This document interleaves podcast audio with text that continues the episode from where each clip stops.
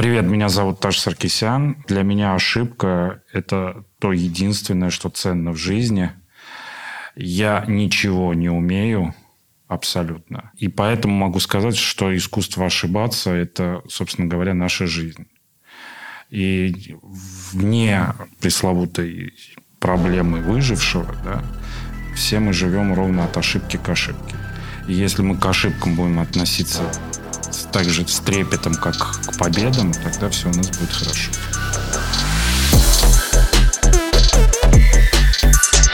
Ты слушаешь «Искусство ошибаться».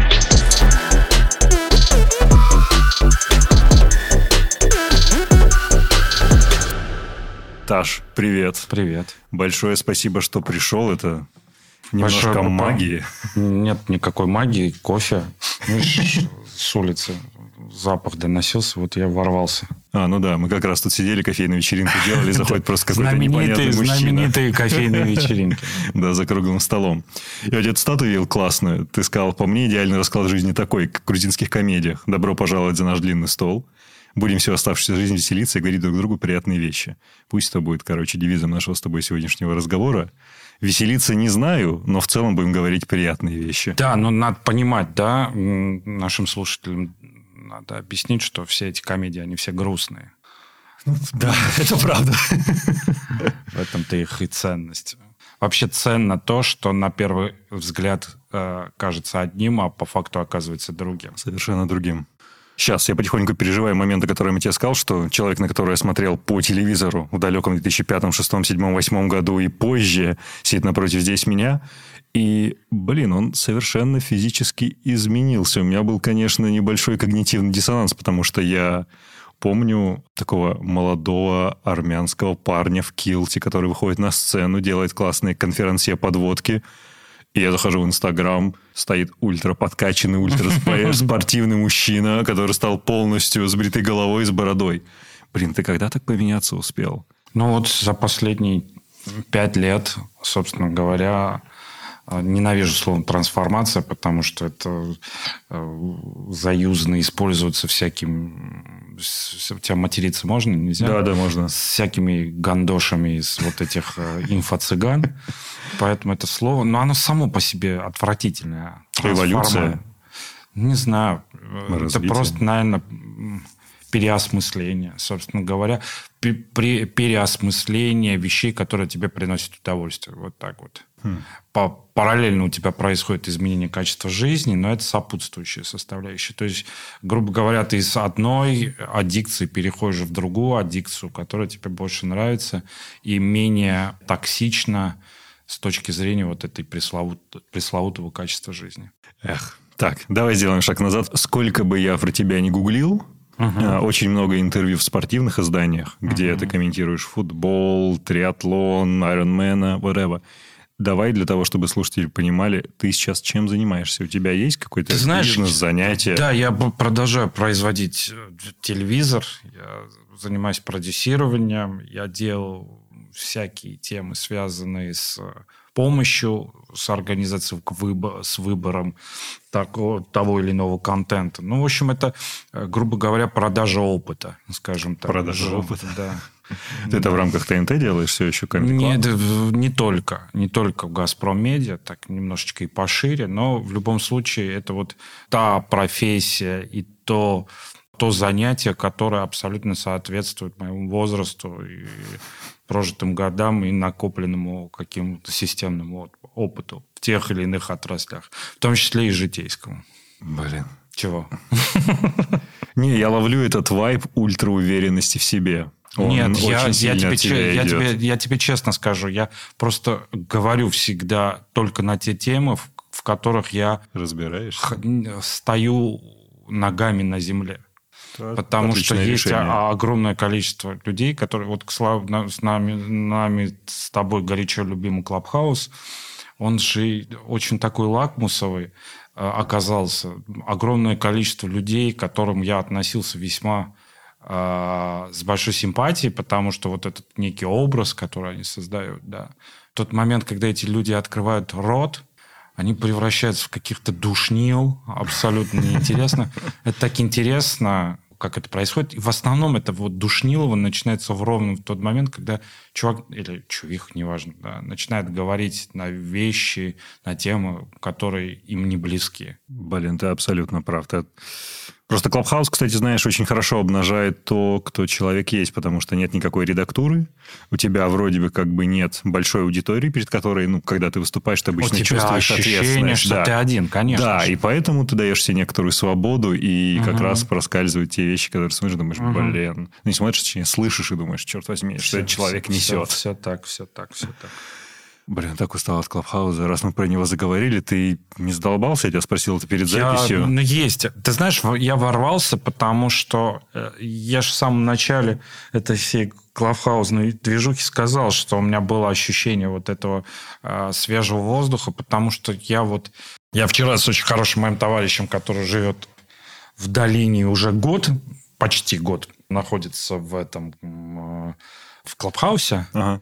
Мы с ним очень интересно ночью разговаривали, и он сказал, что это такой очень большой, крутой социальный эксперимент, да, когда э, забросили людей в какое-то новое пространство, для них разрушили все привычные их социальные э, структуры, вот эти баблы, вот эти коммуникационные цепи, разрушили их, засунули в новое пространство, и как они начали структурироваться, как в процессе пришли наши селебы, как они начали душнить, да, как они начали, сейчас как началась эта торговля аудиториями. Да, я к тебе Да-да-да. приду, не приду, не подымай не руку, потому что у меня они увидят, а это мое. Вот это абсолютно классическая наша тема. И вот это большой поэтому социальный эксперимент. Он действительно да, с одной стороны это, с другой стороны, как происходит сам, самоорганизация с точки зрения программирования, как проявляется сетка, как начинают конкурировать те или иные артели, да, там есть группировки людей, которые Да-да, они уже образовались вместе. буквально за пару недель. Да, это выглядит довольно-таки прикольно. Это, повторюсь, и самое главное, участие в этом социальном эксперименте. Мне очень радостно, что я впервые оказался в какой-то социальной сети, сети на нулевом цикле. То есть я был на, в Твиттере в начале, да, но не застал его нулевой цикл. Ну да. А В Инстаграм вообще мимо меня прошел, я туда появился как альбомчик, когда там уже, собственно говоря, все было ясно, понятно, да. А вот так ворваться в нулевой цикл, да, это очень круто Когда и только интересно. формируется. Да. Это очень крутой вайб.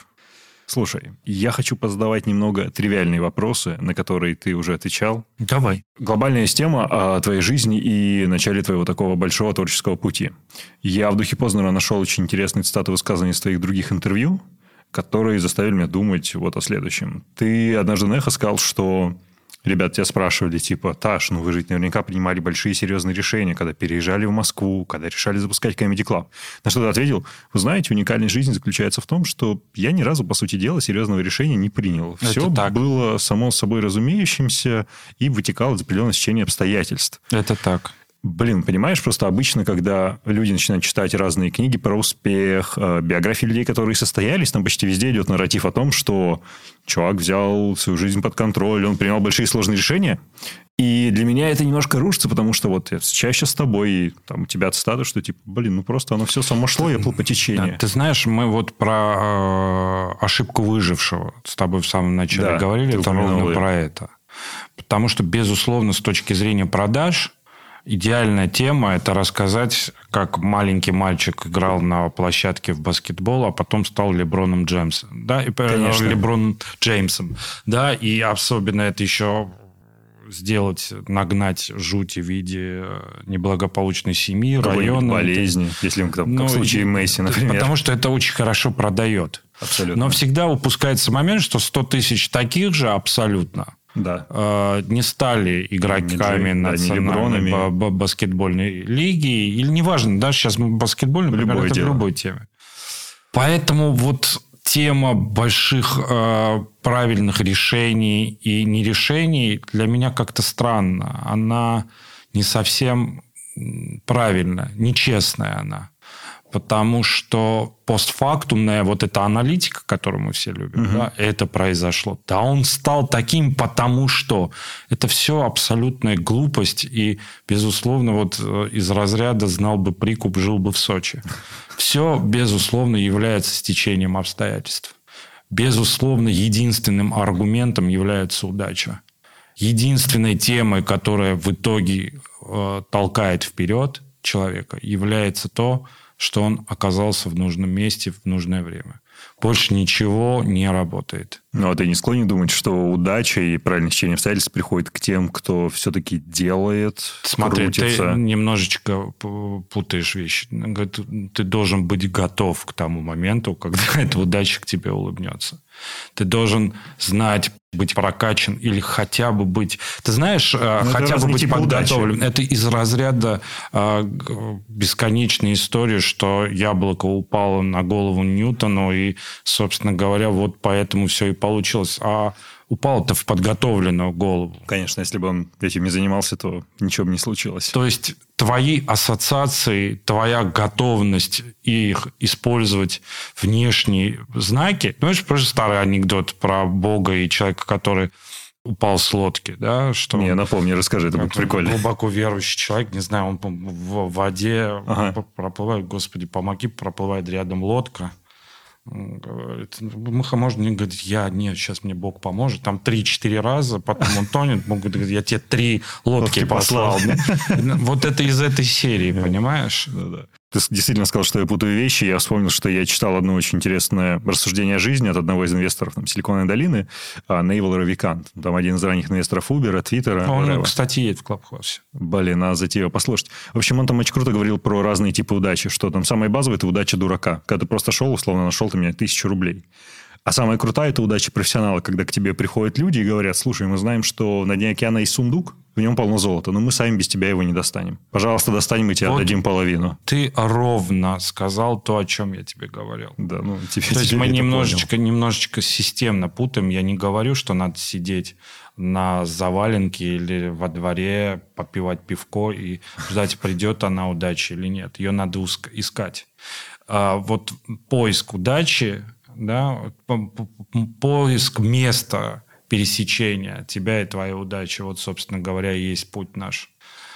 И, к сожалению, к сожалению, не всем это дано. И, с другой стороны, надо философски относиться Очень. к таким вещам, что, условно, у кого-то что-то есть, у тебя нету. Кстати, насчет того, что есть или нет, и вот философском отношению к этому – у тебя какое-то очень, ну, понятно, почему классное отношение к КВН, про которое ты говоришь, что он меня научил очень приятно смаковать те победы, которые случались, но более всего он научил меня, собственно, принимать поражения и знать, что они важнее. Конечно. КВН прям стал такой большой школой жизни. Ты, ты, ты знаешь, ты все-таки должен э, понимать а, контекст э, всего происходящего. Это на дворе 96-й год.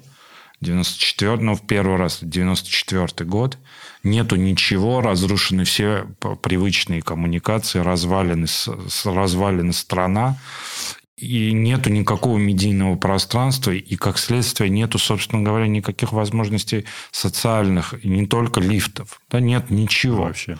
То есть для людей имеющих такое неплохое советское образование, и которые хотели бы не менять доллары на рубли в станции метро, не продавать сникерс, единственным путем для нас была вот эта организация в какую-то, вот, собственно говоря, группировку, группу, в артель, да, которая, собственно говоря, и в оболочке команды КВН занималась всем этим делом. И, естественно, ты попадаешь в индустрию, и со своими правилами. И самое главное, что ты на входе понимаешь, что мир не крутится вокруг тебя, не это, все это существует не для тебя, а ты заходишь в систему, где все зависит от того, как ты будешь использовать потоки, которые тебя окружают. Вот с этой точки зрения, как университет, как первая школа, как первый контакт с, с правдой, КВН идеальный вариант. С конкуренцией, с творчеством, э, с производством контента. Все это идеально. Сейчас это уже не актуально. Потому что КВН перестал быть эксклюзивной площадкой. Но он эксклюзивный был с точки зрения того, что он просто был в каком-то смысле. Но нет, это было единственное место, единственное дело, которым могли заниматься молодые ребята с творческим началом. Единственным. Сейчас же возможности... Это же, сейчас ошибиться, это не попасть тяжело какие-то творческие потоки. Неважно, не тут такое количество э, системных э, возможностей применения талантов от ТикТока, там, не знаю, Ютуба, неважно. До Клабхауза. До, условно, Клабхауса, да. Окей. Я слышал исчерпывающее объяснение, прям fair enough. Я слышал классную историю о том, как вы поехали в Лос-Анджелес, оказались в одном comedy story, стендап story. Uh-huh, uh-huh. Вы на это все посмотрели и подумали, черт возьми, надо делать это самим. Во-первых, сколько вам лет тогда было, вот вашей тусовке? Это 2000 год был.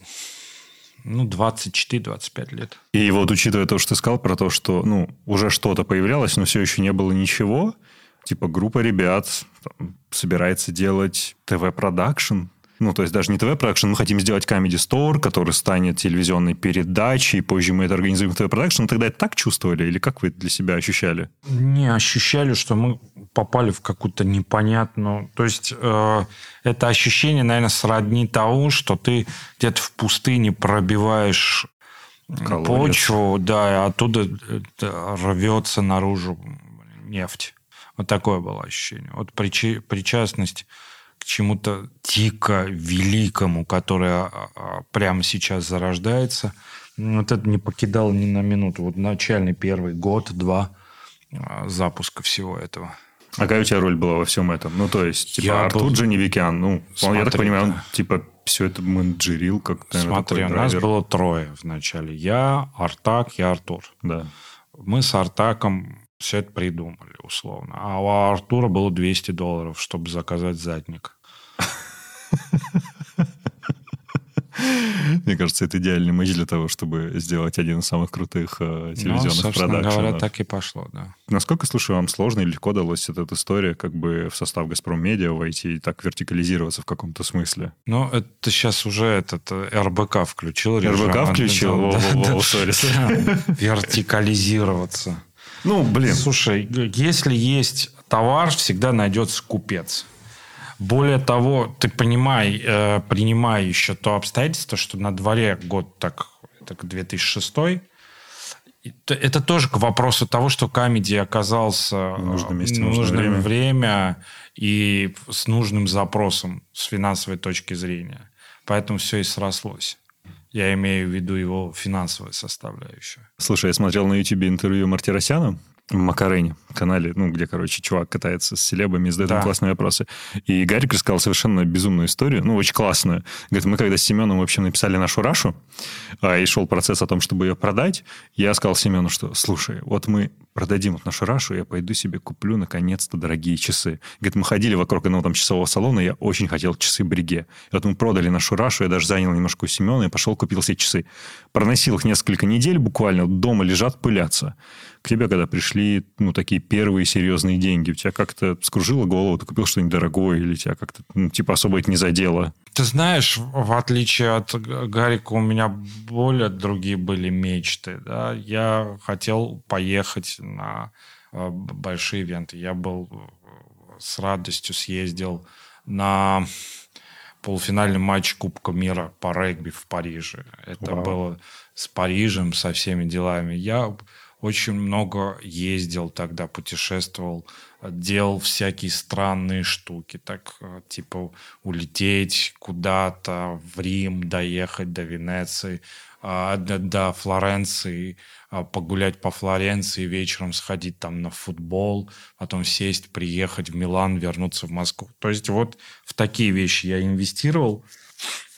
И слава богу, эти вещи не пылятся. Таш, ты романтик. Просто невероятно романтик. Просто очень хотелось что-то увидеть. Ну, это очень Сейчас уже не хочется больше ничего. Больше не хочется ничего видеть? Ну, что за пандемию не возникло желания поехать куда-то? задрали. Нет, есть какие-то сейчас я придумал для себя тоже тему с путешествием вокруг каких-то забегов, триатлонов. Ну, да. Это добавляет адреналина. А в целом уже, уже можно сидеть дома, потому что и думать о том. В этом есть какая-то усталость, ты про это так да говоришь, нет, не усталость. Ну а что, слушай, самолеты, перелеты, что мы там не видели? А вот приехать куда-то, ворваться, пробежать по городу крутому, вот Нью-Йоркский марафон, слушай, такого эмоционального потрясения у меня никогда не было. И не будет, наверное. Или будет что-то подобное, если что-то подобное придумают, или окажется, что есть там, не знаю, еще впереди лондонский, токийский. А, но вот Нью-Йоркский марафон, это, конечно, фантастика. Это через все районы города, 2 миллиона человек на улицах приветствуют. Это часть э, ДНК города, и ты вот погружаешься в это, тебе большое удовольствие. Слушай, а как принять участие? Это какие-то там суперотборы или, как обычно, нет, ну, членские взносы? Нет, пошел? ну там есть слоты, их 50 тысяч, можно участвовать в розыгрыше, там всегда происходит лотерея в начале когда открывается, туда дико трудно попасть, но потом, собственно говоря, как и все в нашем мире, можно купить.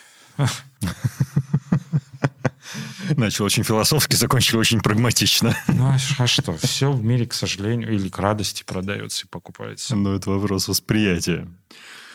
Блин, смотришь на твой инстаграм, реально, знаешь, спорт как будто твоих там три агрегатных состояния. Либо ты плаваешь, либо бежишь. Слушай, либо я просто инстаграм, инстаграм воспринимал как какой-то альбом для себя. Это не инструмент продаж, это не это какая-то хрень в виде это личного бренда и всего прочего. Я туда складываю ровно то, что в этот момент хотелось бы выложить. Поэтому там, да, много спорта в последнее время. Давай, кстати, про спорт поговорим. У тебя же ведь, по сути, интересно стык того, что ты из мира медиа, из мира ТВ-производства и плюс спорт, ну, то есть твоя работа на матче, твоя работа в Total Football. Да, я работал на...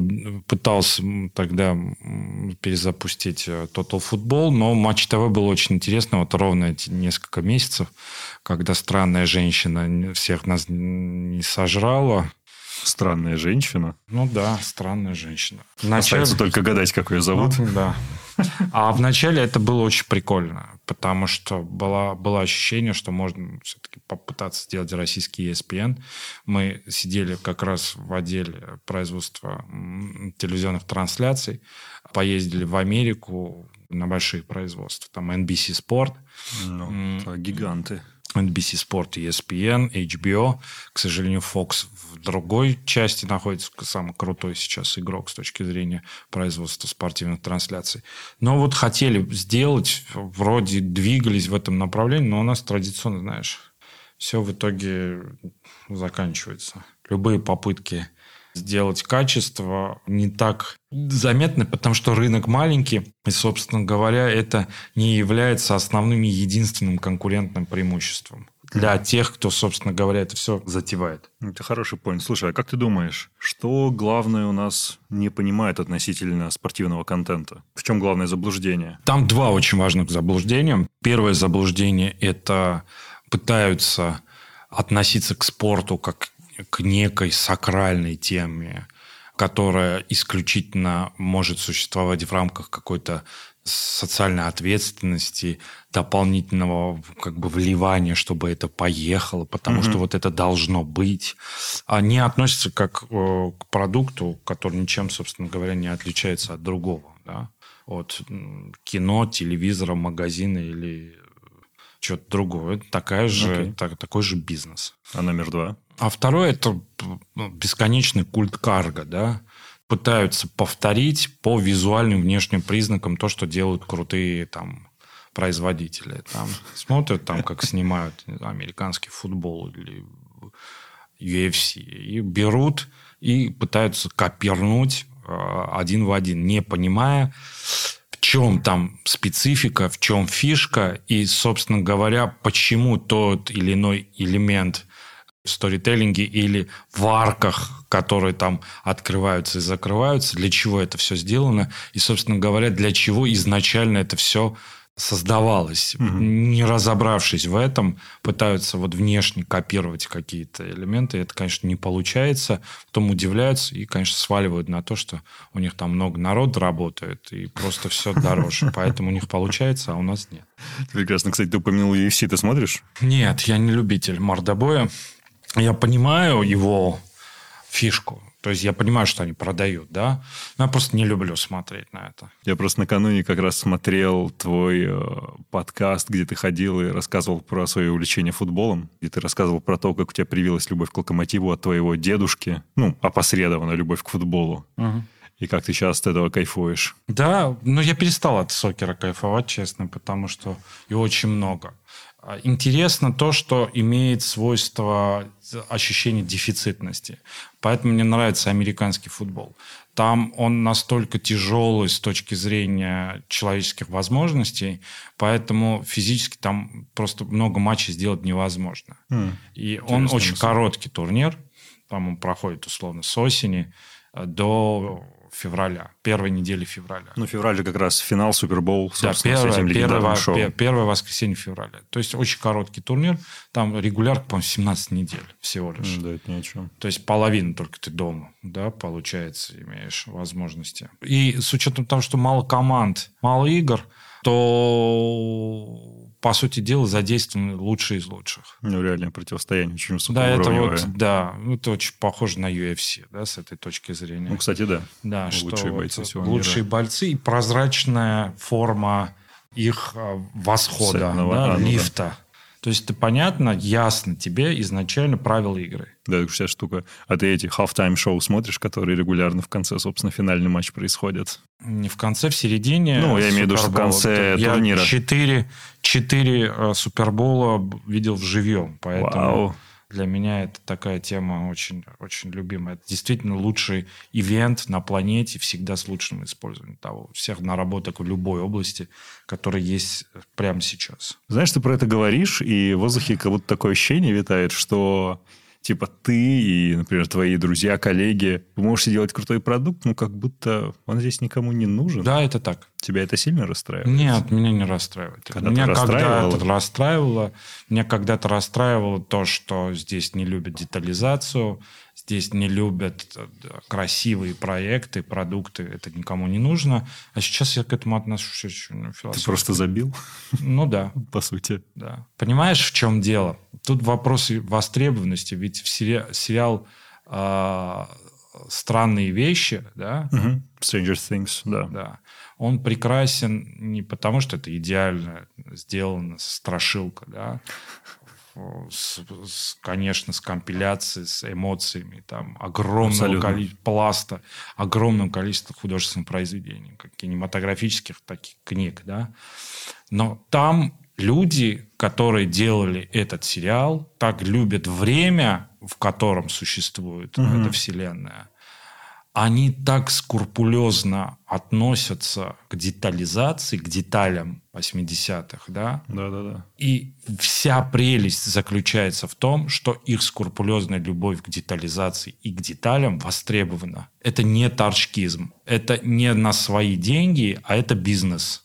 То есть э, моделирование атмосферы там востребовано. Вот о чем я тебе хочу сказать. Угу. Люди сидят там уровня чуваков Фавра или Фалин э, делают Мандалорца. Ну да, самый топ. Фавра и Филони, да? Филони? Да, Филони, они вдвоем. А, Филони. Ну, они делают, создают, передают абсолютно... Они обожают спагетти-вестерны. Там вопрос даже не спагетти-вестерны. Конечно. Вопрос в том, что они вытаскивают погрязшую в токсическом, токсичном болоте киновселенную да. и возвращают ей тот лоск, который строился исключительно на эмоциях. Да. Но на... И они воссоздают атмосферу через свою бескрайнюю, бесконечную любовь, собственно говоря, к этому продукту. И это востребовано. И это отзывается. Вот в чем, мне кажется, счастье и прелесть э, работы в творчестве.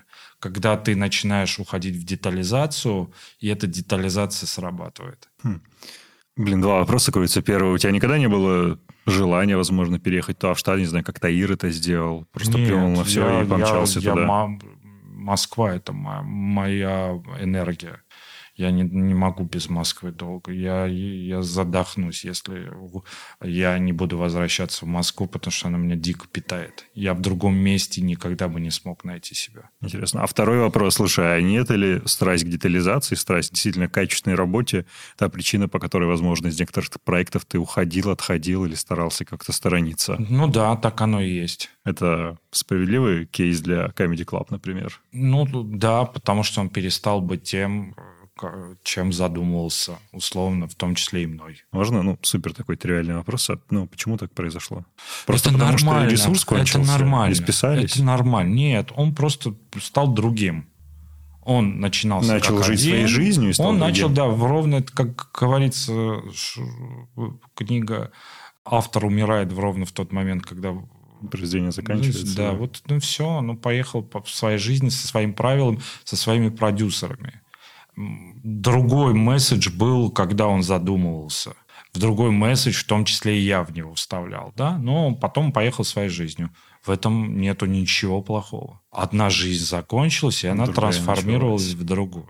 Это абсолютно нормальная ситуация. Как ты учился это отпускать? Ну, то да, есть, мне кажется, все креаторы, ну, авторы, они же достаточно, не знаю, сужу по себе, ну, достаточно эгоистичны в каком-то смысле относительно того это труда, во... который они делают. Это вопрос личного отношения ко всему прочему, это вопрос работы над собой, может быть, даже э, поиска хорошего и вашего психоаналитика.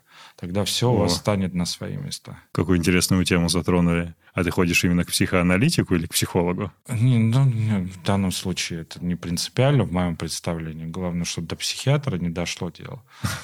А, да, но вопрос э, отношения к жизни, вопрос, чтобы не становиться заложником выдуманного вами мира. Там есть очень важный момент, понимаешь?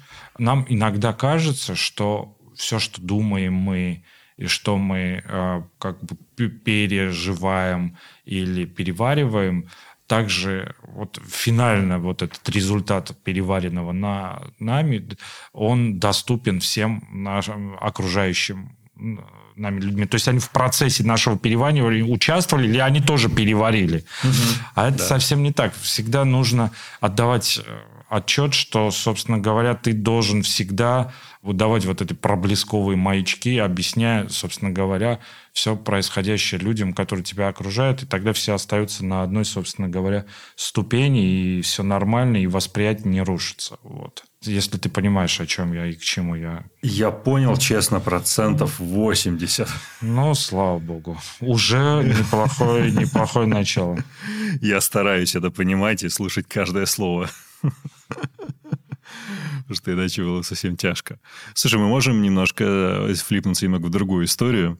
А, смотри, мы уже не раз вспоминали этот пресловутый Клабхаус, и есть ощущение, что все-таки мы наконец перешли полностью, ну, если не полностью, то процентов как раз на 80 в такую эпоху аудиального интернета, uh-huh. где действительно аудио превалирует над видео, и кажется, что берет в свои руки браздок, будет развиваться. Что ты думаешь насчет подкаста? Потому что когда ты вошел, сказал, да кажется, что все слушают. Это просто потому, что с этим сильно не сталкивался? Или с чем не сталкивался? С подкастами. Что в целом про них думаешь, как про формат? Я люблю Рогана слушать. Мне нравится. Ух мне, ты. в принципе, может быть только Роган, и больше мне ничего не нужно. А ты его именно слушаешь или смотришь? Я его слушаю. Сейчас проблемы со Spotify, поэтому и смотрю. Да, но как смотрю, включаю, оно слушаю. В принципе, если будет только Роган, мне достаточно. Тебя не утомляют а порой четырехчасовые беседы с разными Но не людьми? обязательно же их. Я же ему это... Он же не мой старший брат или родственник, и денег я ему не, да, не торчу, чтобы обязательно дослушивать все до конца. И все слушать. Нет, можно частями, можно, можно несколькими заходами делать. Но мне нравится, я понимаю, о чем он. Мне нравится его смелость и сумасшедшая эрудиция. Э, этого у него не отнять. Но вот этого мне достаточно. Все остальное, вот эти потуги сделать что-то этот, э, Рогана по-русски, вот это все, вот это отвратительно выглядит. Он сам крутой. Абсолютно. И я не к тому, что он сделал, как он относится к жизни, хотя я не разделяю Ну, у него часть жизненных взгляды. позиций, не разделяю. Но при этом он крутейший мужик, и он не заполняет собой все пространство. То он не начинает пытаться условно отразиться в, за- в глазах маска, понимаешь? Что он приводит Совершенно людей нет. в глаза, в чьих нужно отразиться. Вот проблема большинства русских подкастеров заключается в том, что они приводят людей, чтобы на их фоне полюбоваться. То есть я сейчас приведу, приведу селеба, посажу его и буду рассказывать, какой я охуенный. И вот Так, по- скажи, что я этого не делаю, пожалуйста. Пока нет. По- да. Там же вопрос в чем? Это как бы такая верификация. Да. То есть ты, если что-то произносишь в присутствии кого-то, То твое реноме как растет, бы, типа. как бы он подписывается под твоими словами. Да, да, да, да. Этим еще это наш горячо любимый герой э, Гордон пользуется очень часто. То есть он подсовывает какие-то тезисы Да, под человека, да. А человек интеллигентный, воспитанный не скажет, он, стоп, стоп, стоп, ты давай это вот свою интегралку, интеграшку, оставь при себе. интеграшку скажи от себя, а давай дальше задавай вопрос, что тебя интересует.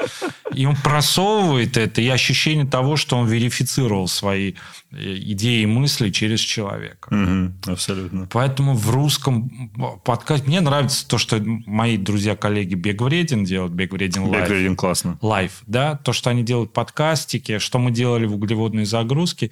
Мне нравится, что это нишево и ненавязчиво.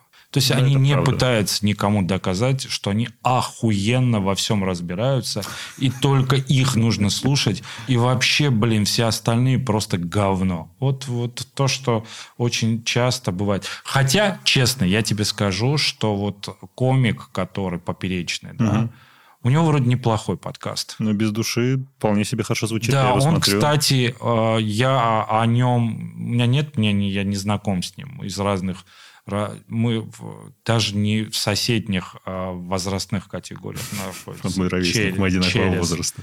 Да, но при этом его, кстати, он не душный. Вот это интересный показатель того, когда он разговаривает. Он не видно, мешает. видно, что он к себе относится спокойно. Мгм. То есть он на расслабленном, это видно, и это подкупает. Я, честно говоря, благодаря его подкастам к нему отношусь значительно лучше, чем условно это, может, что юмора не мое, то, что он делает, вот этот э, концерты, и вообще, ну, не мое. Имеет право на существование, но не мое. Но как собеседник он неплох. Да. Ну, Я- визуально. Вот сейчас я готов подписаться под этой интеграцией, которую ты протолкнул. Да. Слушай, почему бы, ну вот, вам, серьезным а, креативным продюсерам, которые реально умеют делать шоу, не войти в аудиоформат? Почему вы с этим не поэкспериментируете? Реально есть большая ниша, пустая, абсолютно свободная, связанная с производством тех шоу, которые были бы художественными, которые бы, ну, действительно... это неинтересно. Совершенно. Нет, вообще. Такой талант пропадает. Да прекрати, у вас там непаханное поле, сами разберетесь. Но мне неинтересно вообще. Хотя и- у Я меня есть попытался. опыт работы э, на радио. Был определенный этап, когда еще радио существовало. Своих Слушай, ну оно и сейчас живет. Радиослушателям надо сообщить. Радио – это в то, что у вас в машине, если вы включите Ну, come on, ну. FM. Вот там есть радио. Не, не пугайтесь, если вы включите, и там будет что-то странное. Еще были частоты УКВ. Видишь, я не такой молодой, как кажусь. Да, радио, к сожалению, ну или к радости, но не, сдохло. Больше его. Ты право так считаешь? Да. А какой главный показатель того, что оно умерло? Потому что его никто не слушает. Ну, типа, как же никто не слушает? Ну, ты когда едешь в автомобиле, ты свою музыку слушаешь, Конечно. например? Конечно. Ты никогда фоном не ставишь Никогда. радио. Почему кто-то... Когда у тебя есть воз- возможность программи- программировать свою музыку под себя, почему ты должен доверять это делать кому-то другому? Блин, тут ничего и не ответишь на такое мнение. Хотя, ты знаешь, наверное, таки запрос на это есть, и показателем является Clubhouse, да, что ты подписываешь, подписываешься на людей, и через них открываешь комнаты интереса. Да, но, видимо, вопрос радио, что это перестало быть э, гибким, вот это программирование другого человека Да, его там абсолютно нет. оно перестало быть гибким. То есть, грубо говоря, ты никак в этом не можешь принимать участие. Да. То есть, ты условно вот эти Ну, пресловутые... тире-мод. Просто идет и всё. Да.